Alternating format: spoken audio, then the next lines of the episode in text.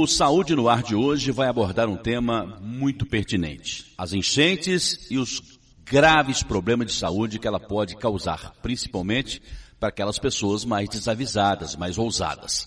Dr. Gerson Matede, seja muito bem-vindo aqui ao Jornal Indica Notícia mais uma vez. Muito boa tarde para o senhor. Muito boa tarde, Sodré. Muito boa tarde, ouvintes da Educadora e do nosso programa Saúde no Ar. Mais uma vez eu agradeço a oportunidade de estar aqui e é um prazer enorme. Quer dizer então que as enchentes, além de todo o medo, de todo o transtorno que ela traz nas ruas, nas avenidas, tem a questão talvez mais importante, principal, que é a nossa saúde, né, doutor? É, perfeitamente, Sodré a gente tem sempre que, que lembrar de respeitar muitas orientações dos, do Corpo de Bombeiro, da Defesa Civil, para evitar a nossa morte imediata ali no momento em que a água está subindo, no risco de desabamento, é, risco de alagamento, de afogamento, ou nas estradas, se está orientado a evitar tal trecho, vamos evitar, se está orientado a evitar sair de casa, vamos evitar sair de casa, sempre respeitando as orientações desses profissionais que estão aí para nos avisar e nos ajudar a cuidar da, no, da nossa saúde e da nossa vida. Agora, se porventura nós tivemos contato com água de enchente, material de enchente ou pós-enchente,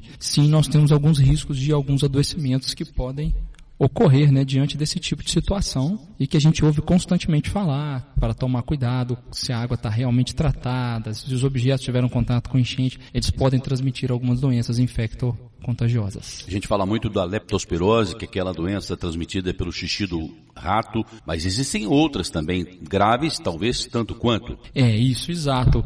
Só André, a leptospirose é uma das mais conhecidas e mais famosas porque realmente ela é importante. Ela é, ela é transmitida pela urina do rato e essa e a bactéria presente na urina do rato ela, ela entra no nosso corpo através da pele. Eu nem preciso ingerir um produto contaminado, um alimento contaminado. Basta o contato com a pele que pode ser transmitido. Então ela aumenta é, significativamente nos períodos de enchente, né? Porque sobe a água dos esgotos e bueiros onde tem uma grande quantidade de ratos e de urina de ratos, obviamente. E aí a gente pode sim se contaminar e tem várias outras que nós podemos falar aqui hoje para a gente chamar a atenção. Certo? Tem aquelas pessoas que entram na água desnecessariamente. A pessoa não está fazendo absolutamente nada, só por curiosidade, quer enfrentar enchente, quer mostrar alguma coisa para algum amigo, até para namorada talvez, e quer fazer algo dessa natureza que não tem necessidade. Agora tem os trabalhadores, bombeiro, defesa civil e outras pessoas colaboradoras que às vezes enfrentam enchente e enfrentam esse perigo, né doutor? Exato, né? Os profissionais eh, ficam sobre esse risco são preparados para isso, e, inclusive com os, os, materiais de proteção individual, né? Os EPIs, os equipamentos próprios para isso. Então eu vou usar a bota, a, a luva de borracha, né? A vestimenta que me me proteja do contato de coisas que podem me transmitir algum tipo de doença. Já a população comum, que não é o profissional, deve evitar, obviamente, né? Então, assim, de ter o contato desnecessário. Isso é uma orientação sempre repetida. E aqui no nosso programa a gente sempre fala sobre a prevenção e sobre evitar, então esse é o ponto mais importante, vamos evitar o contato, vamos evitar o adoecimento.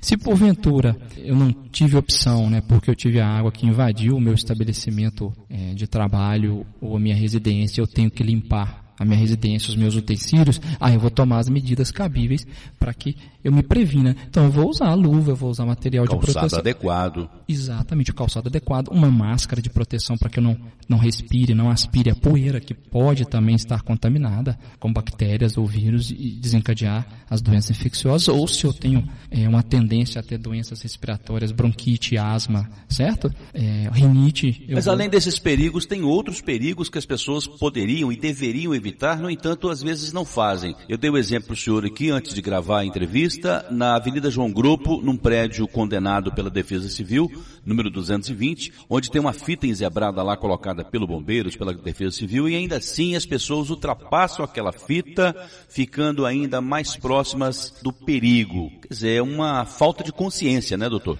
É, exato. A gente não pode deixar de seguir orientações de profissionais que são treinados e preparados para isso, né? São, eles são os representantes representantes da sociedade para esse tipo de trabalho e nos orientam se a gente deve evitar aquele local, se ele está condenado, se ele tem um risco de queda, de desabamento, o que seja. Obviamente nós temos que respeitar, né? Usar um pouco do nosso raciocínio lógico, né? Da nossa razão para evitar fazer uma coisa totalmente desnecessária que não vai trazer nenhum benefício e apenas risco à nossa saúde. Os ouvintes já acostumaram que uma vez por semana o Dr. Gerson Matede, médico de família, está aqui no Jornal Indigo Notícia com esse quadro Saúde no Ar.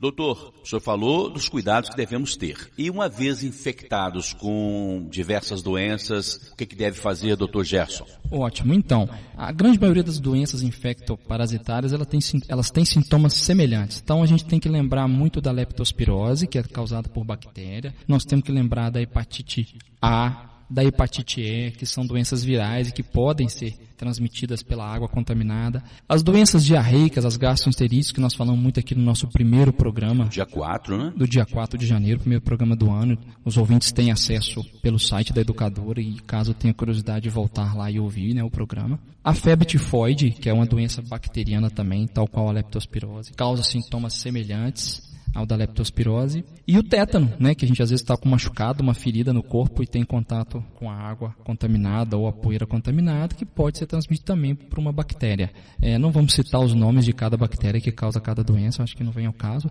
mas os sintomas sim. A grande maioria, principalmente a hepatite, a leptospirose, você vai desenvolver mal-estar geral, febre, muita dor no corpo, sintomas semelhantes ao da dengue, ao da gripe, né? A leptospirose, se evoluir, ela geralmente dura 3 a 4 dias, a grande maioria dos quadros são até autolimitados. Mas aqueles quadros graves que vão evoluir com insuficiência renal, dá uma vermelhidão da conjuntiva do olho, parecendo uma conjuntivite, eu começo a, a ter dificuldade para urinar, pode desenvolver icterícia, a icterícia é mais comum nas hepatites, né? Então eu vou ficar com a mucosa do olho amarelada, as fezes esbranquiçadas, a urina muito escura, certo? São sintomas de icterícia. Eu devo buscar o atendimento médico, que são sinais de gravidade. É, se for uma doença bacteriana, eu tenho que entrar com os antibióticos específicos. Às vezes vai ser necessária uma cultura das fezes, um exame de sangue, para poder chegar ao diagnóstico correto. Então tem que buscar o atendimento médico. E às vezes até o de suporte médico, porque se eu entro num quadro mais grave da doença, eu vou precisar de um suporte médico, né? Se eu estou com insuficiência renal, insuficiência respiratória,